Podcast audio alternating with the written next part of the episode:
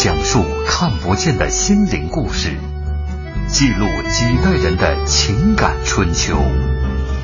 周一至周五二十一点，我们和您一起重温那些年。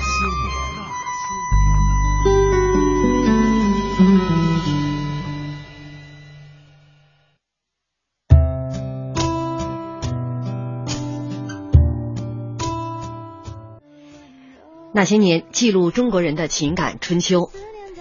胡兰成说，张爱玲是民国时代的临水照花人。王安忆说，世界上有华人华文的地方，就有人谈论张爱玲。余秋雨说，她死得很寂寞，就像她活得很寂寞。本周那些年民国红颜系列，今天为您讲述张爱玲。接下来我们得请出两位嘉宾了，老纪和卢迪。各位听众，大家好，我是季东展。各位听众，大家好，我是卢迪。很少这么正经的打招呼。今天呢，我们要说的这位人物，民国红颜张爱玲。嗯，那她这个人身上包含了很多其实挺极端的一些因素，比如说她在爱情方面啊，非常的专情，很多情，但是对待他的亲人，他又很绝情，很无情。他的小说作品当中情感很丰富，但是在现实生活当中对爱情他又很单纯。那说到这样的一个人物，说到他的多情与绝情，那咱们先要来讲一讲他和胡兰成之间的这一段恩恩怨怨。实际上，他在跟胡兰成的这种爱情里面，他把自己放到了一个非常低、非常低、非常低的位置去和胡兰成在一起。就像他之前说，低到尘埃里。对，真的是低到尘埃里面。就他和胡兰成，实际上他二十三岁，胡兰成比他大了十几岁啊，十五岁应该是。对于张爱玲来讲，她实际上还是个名门之后了。她生长在一个无爱家庭，小的时候的这种教育啊，也并不是那种特别完善，就家庭教育。她在爱情面前就像一张白纸一样。那胡兰成是非常经验非常丰富了，然后又是风度翩翩。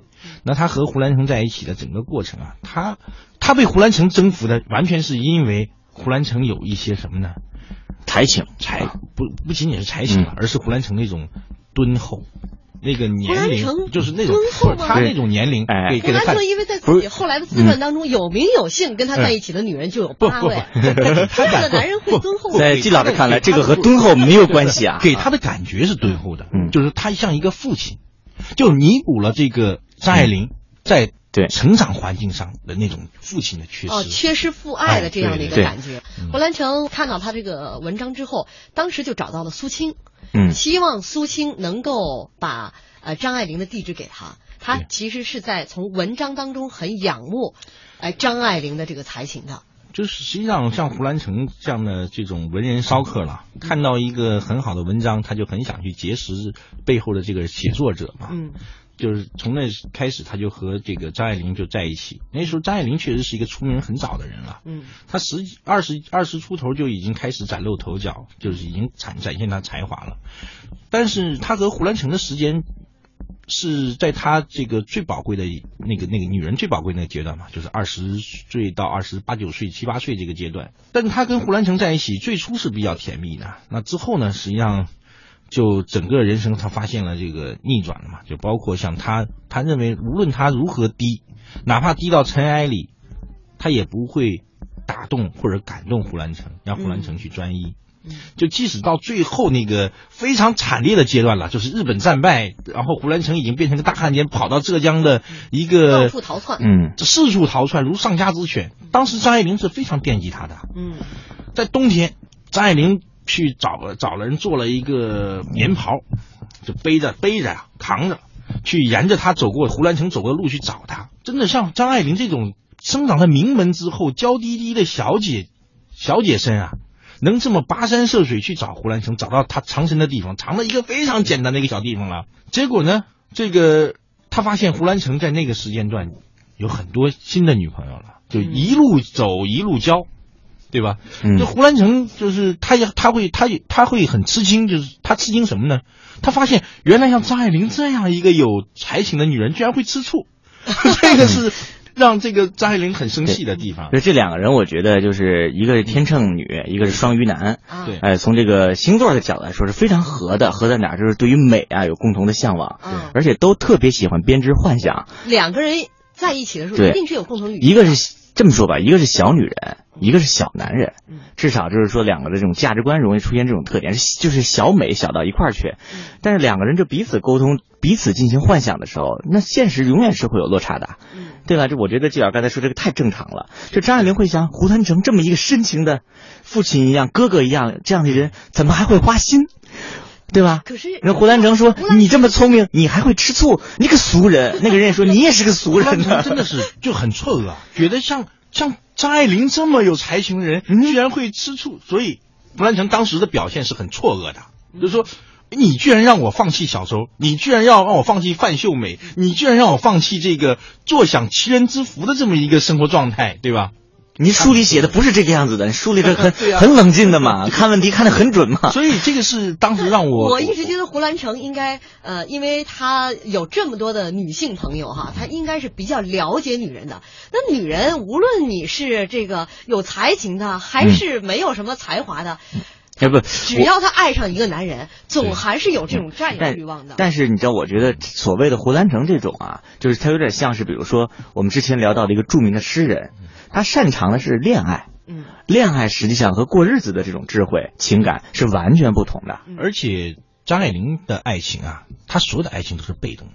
跟胡兰成在一起，这也是天秤座的一个特点啊，就是喜欢被追求，从不主动出击。而且他实际上在年轻的时候是一个真的是很单纯了，就是说，其实以张爱玲的年龄以及她的才华，包括她的外貌，长得不算难看啊。她虽然不不像那个林徽因，算是漂亮的女孩子，但她长得也不算难看。当时胡兰成身上有一有一种特殊的气质。对，但是在认识胡兰成之前，她是一张白纸。对，胡兰成见到她的时候，她一坐在那里，胡兰成就想了，哇，这女这女子很。高大，因为张爱玲长得还还算是高大嘛，一米七哈。对呀，很高大，坐站在那里，长得又是她那种高，就是名门之后那种身上那种气质啊，对，是非常好。再加又是名女人，又有钱，又年轻又漂亮又高大。胡兰成后来这典型白富美，你知道吗？啊，就明显就就写到，他说看到了张爱玲的，因为。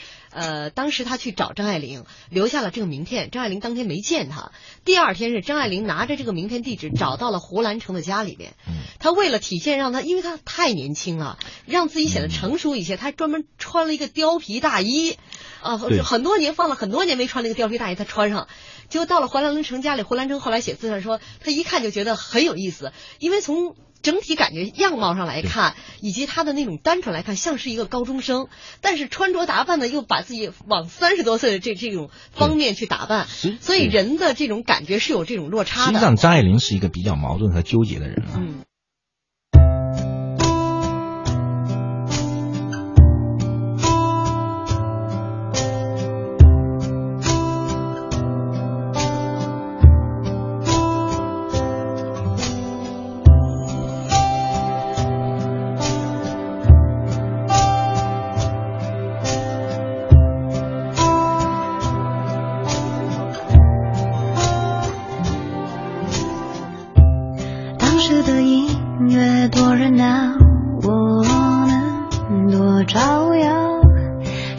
不完的玩笑，是谁把音乐关掉？只剩下心在跳，有没有被你听到？鼓点乱敲，是不是时机刚好？夜色温柔，思念在暗处。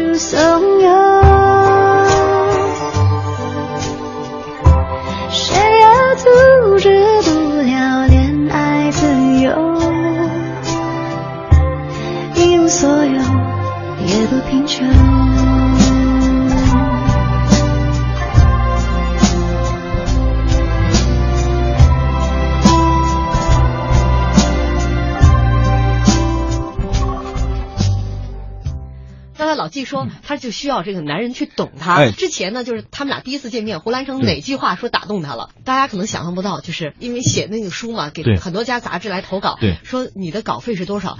在一般人来看，这是一个牵涉隐私，而且你问我多少钱，这个事儿是这是不太礼貌。是相亲相亲的时候经常问的。很多女性其实很反感这个事情，嗯，但是对于张爱玲来说，这是一种关心，而且这是一种关心过张爱玲，因为没有人关心过张爱玲的生活状态啊。他的父母也不关心他，别人也不关心他，他认为这是一种关心，而不会认为这是一种俗。嗯，而且你看，像胡兰成对张爱玲的一个举动啊，让张爱玲感动的不得了。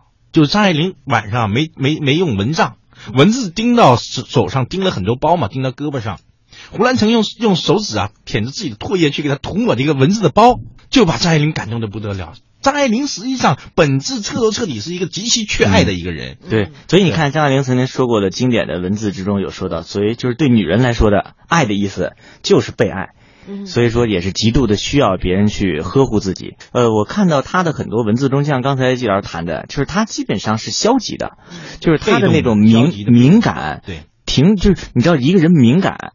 他最容易感觉到的是伤害，嗯，呃，更容易感觉到的不是别人的需求，而是自己的需求。所以说，他的这个敏感来说，作家的敏感会带来，就是说，一渴望被爱，二害怕伤害。嗯，但是他这些呢都没有像胡兰成，呃，去就是说自己去揣摩怎么样去重新梳理两个人的关系，而是把这种像卢丽刚才讲的敏感、怕被伤害，倾注到自己的这个作品当中去。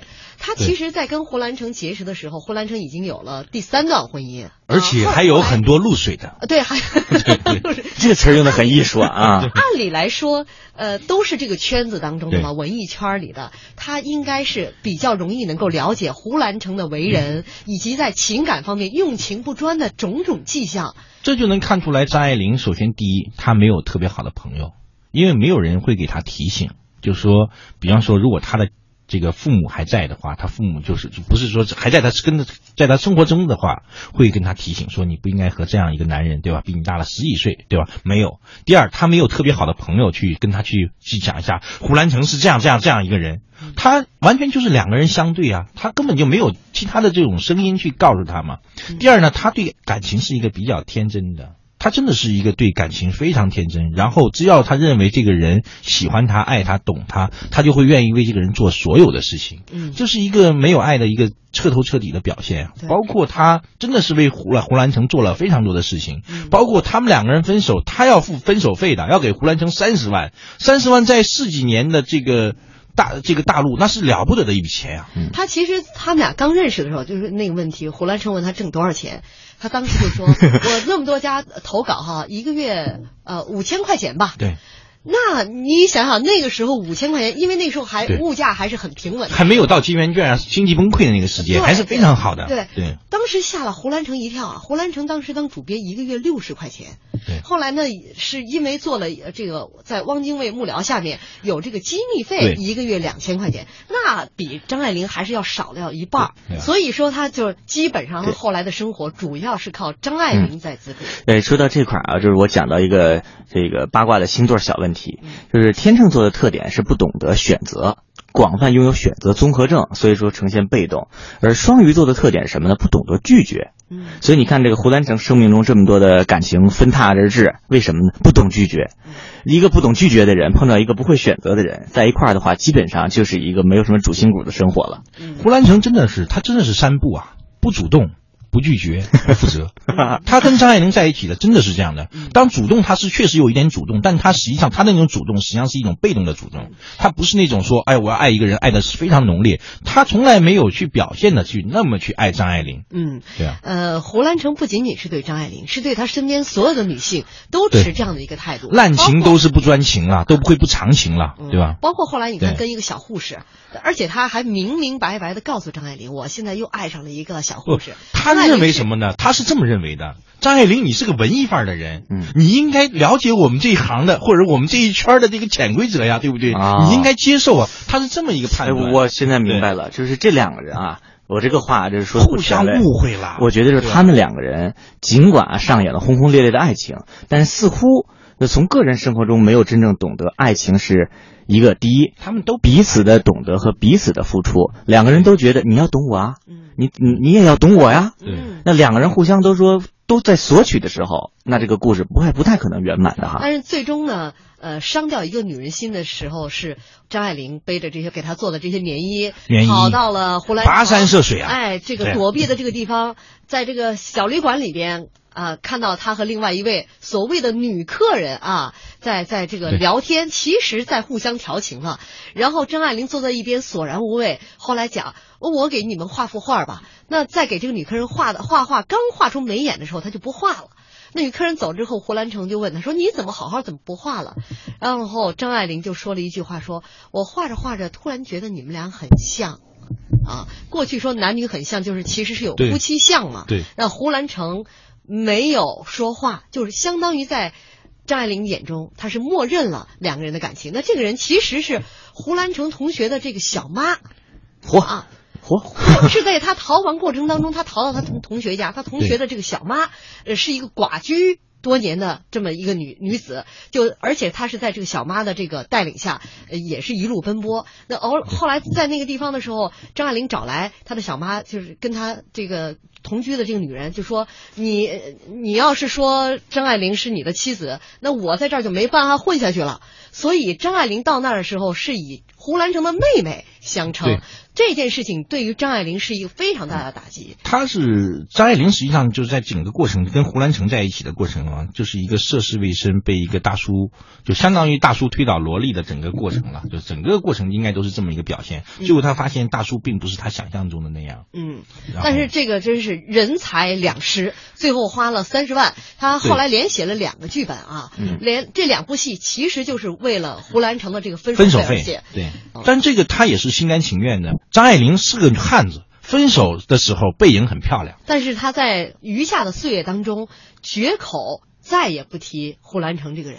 对，啊，就是我想就听听两位男性的这种，就是你们俩的分析。你觉得就是胡兰成在他心目当中，那你可以看，就从这个表象来说啊，绝口不提，分手费给三十万，对，分手的背影很漂亮，但这意味着什么？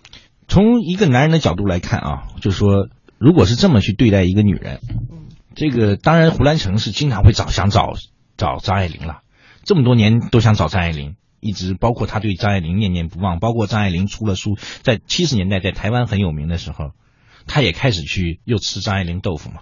那对张爱玲来讲，他可能就是对在心中做了一个一个叫什么叫叫决绝了，甚至是要画一个句号，叫叫画了一个句号了。嗯。这胡兰成那种形象，在他心中，我相信从从高大一定会变得很猥琐了。嗯，而我持另外一个看法，作为另外一个男人来看法，呃，张爱玲呢，据说啊，对胡兰成说过一段很经典的话：“你永远不懂我伤悲，就像白天不懂夜的黑。”这不是那歌词吗？啊，对，实际上我我对都是这个，后来都是张爱玲的很多，这都是她的，这是她，这就是她当时对胡兰成曾经这个说过的自己的感受啊。所以，一个女，张爱玲的书有一个特点，她不是疗伤系的，她不是说一个很多女人失恋以后看她的书以后重新找到阳光，她更多的是你本来没事儿啊。看完了以后啊，你就开始这个浮想联翩，然后心里好像被小刀慢慢的割一样。就这样的人，他不会疗伤。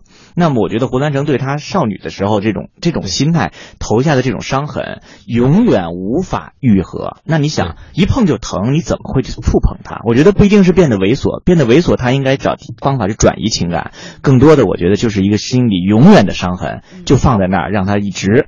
也没好也没坏，就放在那儿了。嗯，这有点像他对待他的家庭。既然他是一个伤口，我不去触碰他，索性我就躲避他。张爱玲是一个足够敏感的人，但她并不是一个智慧的女人。所以说，但是她也是让人同情。所以她没有像林徽因那样，身边造就了很多让人同情的男人。实际上是一个很理性的。对，所以林徽因身边造就都让人同情的男人嘛。但张爱玲是一个永远让人同情的女性。对。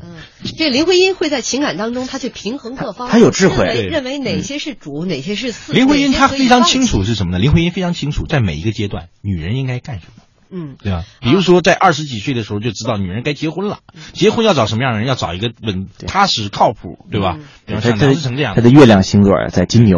对，哎，很踏实。对，我终于找到跟女神林徽因的共同点。就是你的太阳星座是人的月亮星座。其实你要说到这个张爱玲，呃，到她去美国之后，她认识了另外一位这个也是一个作家啊，不靠谱的啦。嗯，对吧？就是这个剧作家比她又大好多岁。他缺乏父爱嘛，比她大了二十几岁。嗯，而且是一个穷困潦倒的。他认为这个人很沉稳，就为什么我说这张爱玲特别喜欢敦厚沉稳嘛？在当当时啊，张爱玲刚去美国，她的作品得不到认可，她不像在上海那样呼风唤雨。她写了连续写了几个作品寄出去都被退稿。那时候他确实很苦闷，他而且他又特别希望有人懂他，因为就像我刚才讲，就是他为什么会和胡兰成在一起，因为他认为胡兰成懂他。他跟这个老兄在一起也一样，他发现他俩这个叫叫这个人叫赖雅，他俩他俩在一聊，发现这个人特别懂他，特别懂他的作品，然后。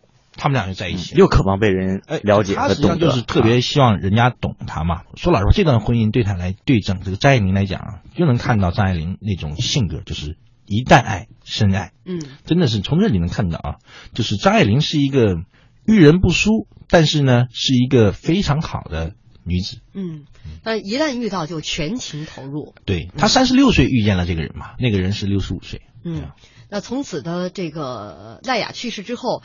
呃，张爱玲的感情生活就算是这扇大门啊，永远的就关闭了。对，很多人都会当时就就猜测张张爱玲为什么会跟一个六十五岁的男人啊在一起。很多人说，哎呀，他是功利主义者，就是他。感觉在美国受挫，不得到主流认可，是不是认识这么一个看起来他认为是个大腕儿，然后带着他去进入主流？实际上那个赖赖牙也不是主流，实际上是在美国一直都是非主流，对吧？还有很多人都会认为，就他，就像我刚才讲的，他跟胡兰成在一起就是一个心理主义，大家认为他是寻找没有得到满足的父爱。嗯嗯，这个是一个比较重要的。而且我身边接触过很多像这种比较典型的天秤座的女性啊，第一呢都有很好的对美的认识，还有一个特点是什么呢？就是她们理想中的生活呀，都是小女人的生活。嗯，就是永远有一个很强大的依靠，同时呢，自己呢只要关乎风花雪月、吃喝享受，然后谈谈才情，这个研究研究诗歌，这对他们来说，这是人生中啊最好的事情了。嗯，所以她本身就不是一个坚强的人，所以一个注定并不坚强柔弱，但是又很强大的这种身份地位的女性，一辈子都在寻找着比自己更坚强、更强大的存在，但是她喜欢的人。你看，都是才子，对吧？才子不靠谱啊！说老实话，都没选对。比如说，他认为赖雅应该是一个挺强大，都六十多岁了，你对吧？你还不行啊！无论从经济上还从身体上都很差，就是找干爹不一定行的。结婚两个月，这个赖雅就中风了，嗯，然后就这么一直拖着，就这么几年下来啊，包括张爱玲后来都回了台湾以后，赖雅就担心啊，说实际上赖雅当时认认识张爱玲的时候，就根本就再也没想过说还会能结婚。忽然发现一个年轻貌美又有才华人，居然还能跟他结婚，他就很高兴嘛。但张爱玲回到台湾的时候，赖雅就是一直很很担心，就说他会不会弃他而去啊？张爱玲真的是在那个时间段，无论写稿子啊、赚稿费，就是帮他治病，然后去回去，回到美国去。真的，张爱玲说老实话，做一个女人，做一个女朋友，做一个太太，是很尽责的。嗯。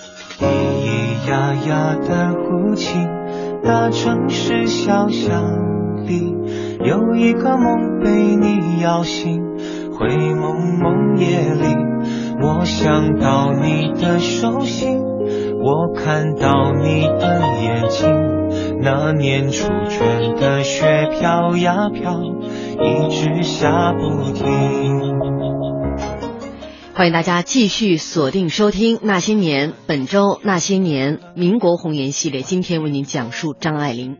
那在这个前半个小时呢，我们主要来说张爱玲的爱情故事，她的多情，她的专情，但是她性格当中另外一面，她情感当中的另外一面，却是对他们家庭的一种决绝。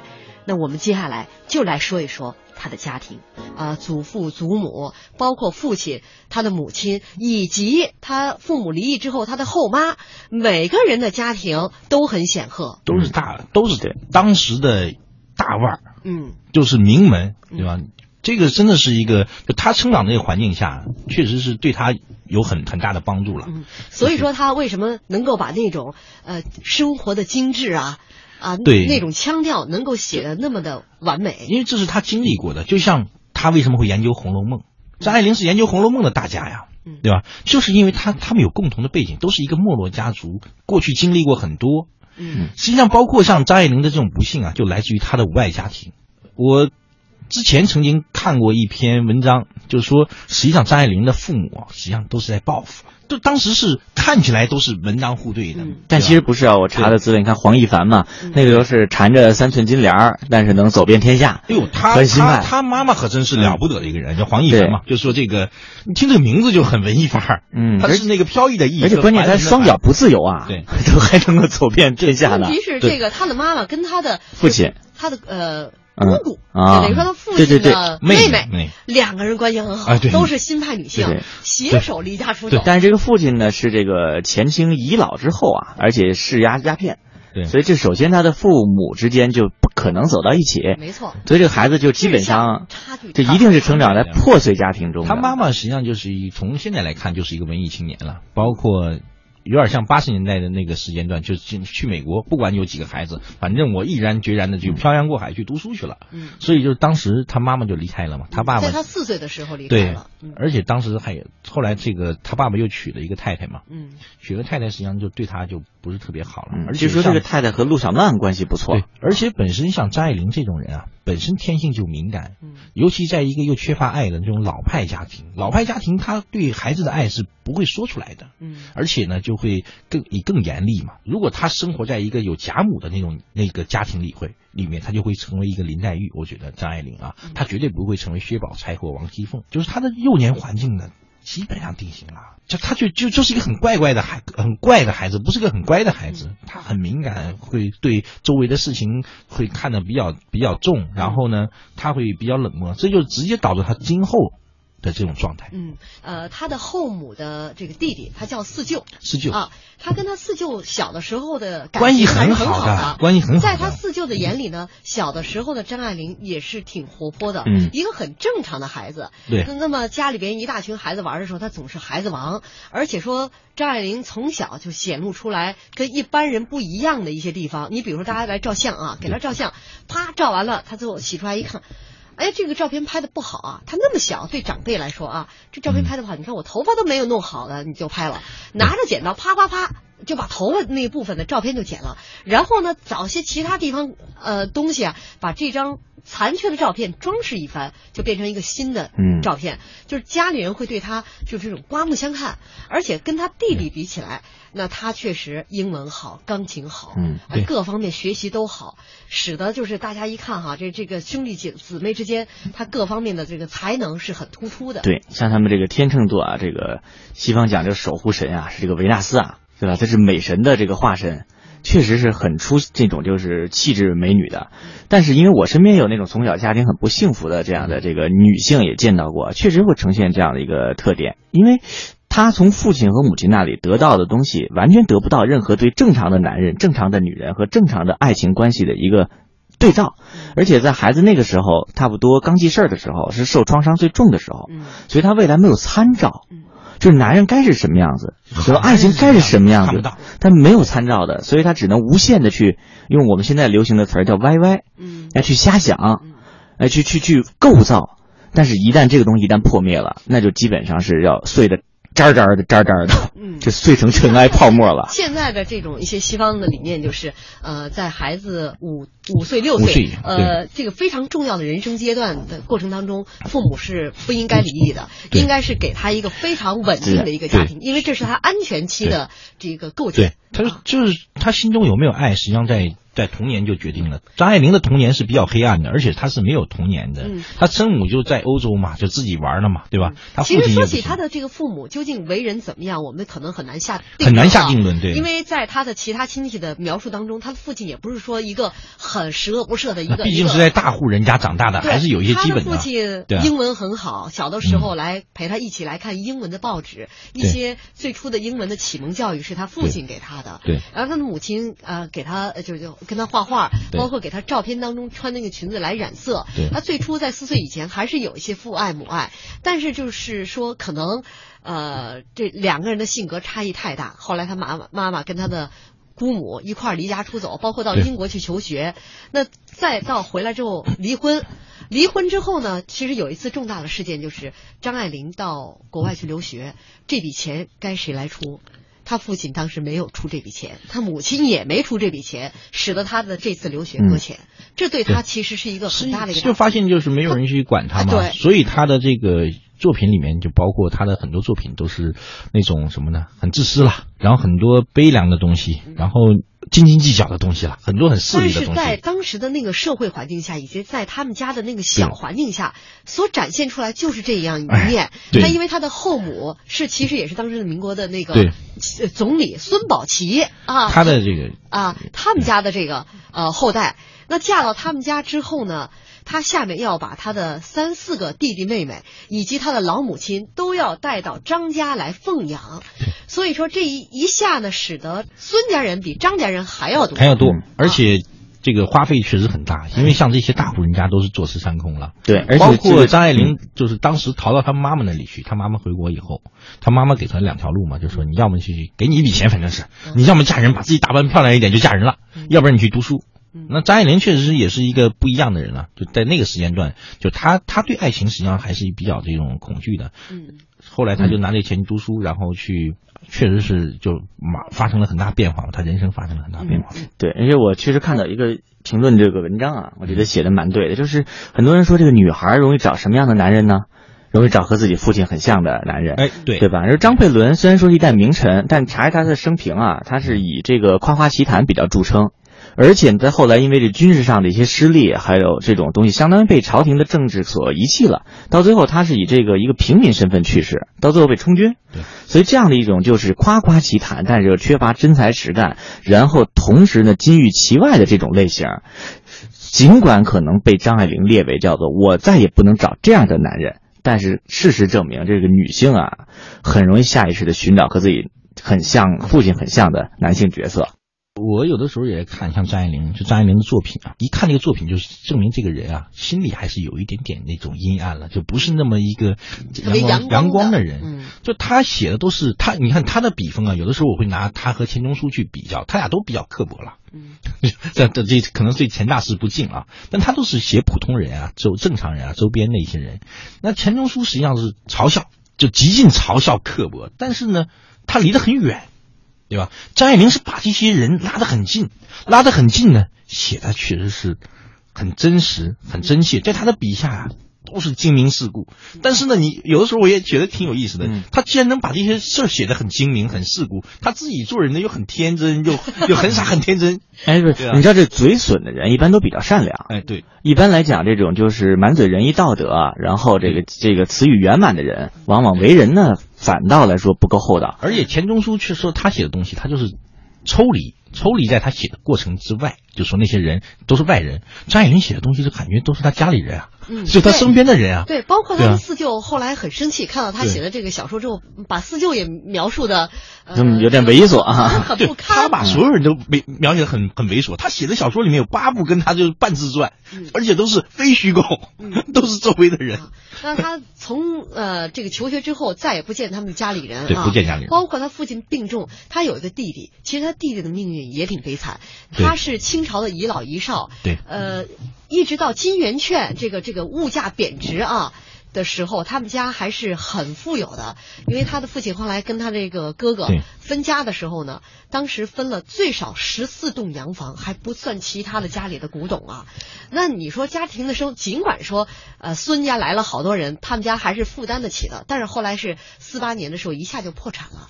后来呃他的父亲病重，很想见张爱玲一面，让弟弟去找他，不见，根本就见不到姐姐。后来他弟弟去找他的姑母，姑母跟张爱玲是在家里所有亲戚当中还算是比较近的，比较近。结果他姑母很冷淡，说你姐姐走了，他弟弟很伤心。那后来才知道，张爱玲临走的时候跟他姑母也讲。我们今生不要再见了啊，这就算是永别了。那但是在他后面的这个作品当中，家里人都都处于这样的一种猥琐啊、不堪啊这样的一些形象。对，就张爱玲有的时候我会觉得她特别矛盾了，而且她绝对不是一个特别容易被接近的人。嗯，她自己内心里面有一个一米线和防火墙。嗯，她她能够被一些很远的人，甚至是国外的一些人或者一个莫名其妙的人，她感动的泪流满面。但是呢。他周围的人是很难进入他内心世界里的，他永远都缺乏安全感，而且他对周围的人一直都不好，对吧？包括他弟弟给他写信，就刚才讲的弟弟，嗯，一年多放在那里就不看，也不回，嗯，然后呢，回了一封信，回什么呢？就说我在美国没你想象中那么好，没钱借给你，就这么一封信，你说总是非常的戒备哈，对。对，因为张爱玲自己也写嘛，这世上没有一样感情不是千疮百孔的。而且包括他的有个朋友啊，实际上他就是叫闫英吧，好像是。嗯，这是他算是至交了，在香港对读书的时候认识的。他给一个朋友叫宋琦写信嘛，他也说：“你不要跟我提他了，我不喜欢一个人跟我老谈几十年前的旧事，就像我是一个死人似的。”就他一下子，我我自己认为啊，就他可能过去有可能是因为。他过去的一些不愉快，有可能他跟胡兰成的问题。他到了美国以后，他真的是想把过去所有的事情做了一个切割，就再也不要去跟我去提，也不要去想，也不要去说。所谓过去所有的人，咱都再也不见了。我要到美国开展一段新生活，我的人生从三十五岁或者三十六岁开始。嗯，他是整个所以说这个人也非常的单纯，他能够把就用自己特殊的处理方式哈，对，来面对这个。他是个逃避型的了，他是个逃避型，他不是一个哎有问题我要去回过头来去解决，把它一个一个消化掉。他是什么呢？选择性，就说哎我就是我就忘记他了，或者是选择性忘记，或者选择性遮遮盖。嗯，对对，而且张爱玲好像我后来一边听这个季老师讲解啊，一边在研究资料，实际上她应该来说和这个赖雅。虽然说过得比较潦倒，但应该来讲，这个婚姻也没有出现太大的感情问题。这种感情问题，后来就中风了。对，就最后说老实话，他跟赖雅没有什么感情，嗯，他就是责任，对吧？就是完全是因为一个女人要深爱的这种责任。他他跟赖雅说老实话，一个三十六岁的女人和一个六十五岁的男人，他当时实际上他那种感情不是一个纯粹的感情，而且感情。之后，赖雅实际上是做的这几年一直拖累他嘛。你想结婚两个月就中风，所以我一直就挺奇怪的。我们一直在讲哈，血浓于水。亲情是割不断的，而且你看他弟弟几十年不停的向给他写信，知道他姐姐，因为后来有一次是这个呃小道消息说，呃张爱玲在美国病逝了，弟弟非常着急啊，就到处在在找他的打他的消息。后来知道他姐没事，最后找到了上海的这个外事办哈，呃外事的这个工作人员非常认真负责接待他，把他这封信交到了当时的这个美国的大使馆，由美国的大使馆的工作人员查到了张爱玲的具体住址之后，把这封信放到了。张爱玲居所外边的信箱里面，只有这封信，张爱玲回复了。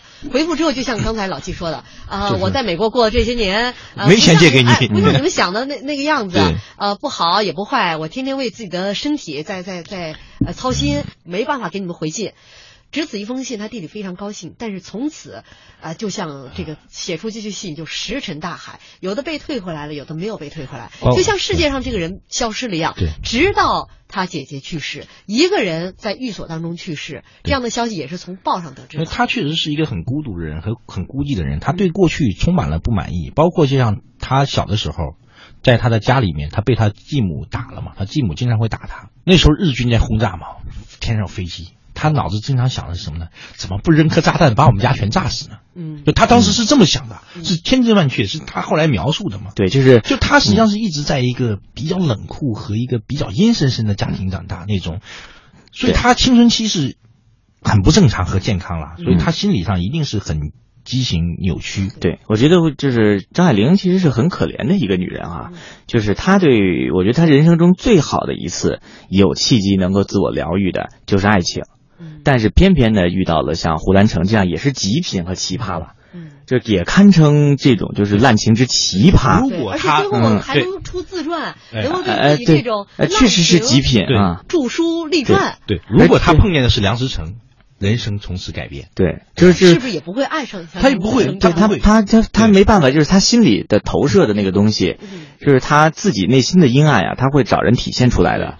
然后胡兰成，我反正我看的有一段描述哈，真的觉得还是挺伤感的，就是有一次，就胡兰成后来说这个已经被定位为成这个汉奸了嘛。有一次回到上海，然后就找人打点，然后还和这个张爱玲住了一晚上。说那个时候胡兰成很无耻啊，不但不反悔自己的滥情啊，还指责张爱玲你干涉我太多，而且你这不好那不好，你这生活细节也不好。然后张爱玲是无言以对。然后第二天呢，胡兰成去这个张爱玲的床前道别，啊，俯身还要亲吻一下，说这个张爱玲这个文章中一段一段的妙言，什么也说不出来。哎，就是泪水连连，哽咽中叫了一声“兰城”，再也不说话了。就即使被人伤害成这个样子，真的仍然要放弃抵抗。嗯，那同时渴望着别人的救赎，放到了一个非常低的状态。他人整个人生就是非常被动的。张爱玲真的，她她自己啊，因为她家庭环境这种成长嘛，她对这个世界充满了恐惧和怀疑。嗯，她就像我刚才讲，她设置了一个非常坚固的一个一米线，她把她这个世界和她隔开了。她经常会讲一句话。他说：“人是最靠不住的。当然，这个对他的这个作作当作家是有好处的。就像海明威经常说嘛，成为一个作家最必要条件是什么呢？有一个不幸的童年。那张爱玲确实是有一个不幸。所以有时候从这个女人的情感经历或者说呃这个成熟度来说哈，我是觉得张爱玲有时候在她情感方面哈，她其实没有原谅，她只有放弃、放弃、逃避、选择性的放放弃了这样一个啊。他之前你包括胡兰成做那些，可能他真是他也不去想。”对或错，就我只是完全的接纳你这个人，对。啊，直到我嗯。到了那个，就像呃老季说一米线啊，你你过了这一米线之后，我完全崩溃了，那我就选择逃避。对，就像他的家庭也是一样。对，所以我觉得就是就是张爱玲看他的人和看他的作品，就是其实为什么特别有价值。其实就一是有这种对比，就是他对于爱情那种无限美好的最早那种追求，以及那种慢慢总结，然后那种透彻，还有他个人的这个经验，其实有时候就是种理想和现实之间如何去调试。但是我又觉得特别让人欣慰的一点哈，就是我看过很多关于张爱玲的后来讲她的影视作品，或者把她的东西改编出来，就她那些充满了消极，有时候甚至很冷酷的那个爱情的言语，哪怕爱一个人，有时候要这个爱到尘埃里。对吧？然后再开出花来，就这些东西，后人引用的时候，全部放在一些很很期待、很正面、正能量的地方。这个东西很有意思，就是我觉得可能他为他自己都没有想到，居然留给了我们这个后代后世，仍然是能够开出花来的。这证明什么？他对于爱情那种向往，仍然是值得我们所有人肯定的、追求的。每一个人心目中都有这种美好的向往。我经常有时候看到很多作品，大家到最后来两句这个张爱玲的这个曾经说过的文字，大家挑的都是那些最美好的，还是让人很感慨啊。就张爱玲实际上是一个心中没有太阳的人了，所以她的内心会比较冷漠，她的人格会会呈现很多缺陷，在她作品里面也能看得到，然后也实际上也会让她的整个的一生呢就变得特别不幸。那也正是可能这种不幸，他的敏感啊，他才能写出那么好的东西，有有那么好的这个作品问世，也让我们今天能够用各种角度或者说呃方法去诠释他作品当中的人物以及他的一些呃对爱情的一些感悟。嗯，但你看季老师，你看那么喜欢林徽因，然后同时对张爱玲这么唏嘘，这也证明什么？你真的想赢得一个男人的尊重和爱，嗯，对吧？你自我的那种开发强大智慧。宽广，因为有的时候他的还有就是中老我们老说那句话，性格决定命运。对，刚才我们在说的，他把上海范儿啊诠释的那么完美。对，他本身骨子里也是这种，你说的小美的这种。他一出来就感觉应该有那个花样年华的这个电乐就要起来了啊，高领的旗袍啊。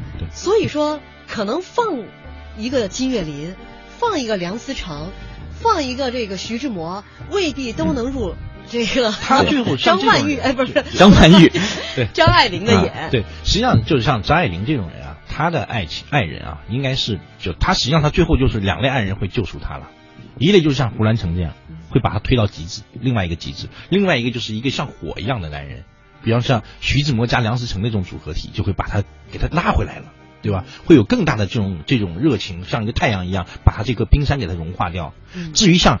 仅仅是个梁思成，仅仅是个金岳霖，是根本无法入他眼，也根本无法对他进行一个人生救赎的。对，就像他早期他妈妈经常说嘛，或者张爱玲自己也是这么认为的，只有嫁人才是他的出路。嗯，所以他一直渴望有一个好的家庭，但实际上很可惜。但是你看，确实林徽因的文字虽然很好，但是不足以成为这个文坛的永恒经典。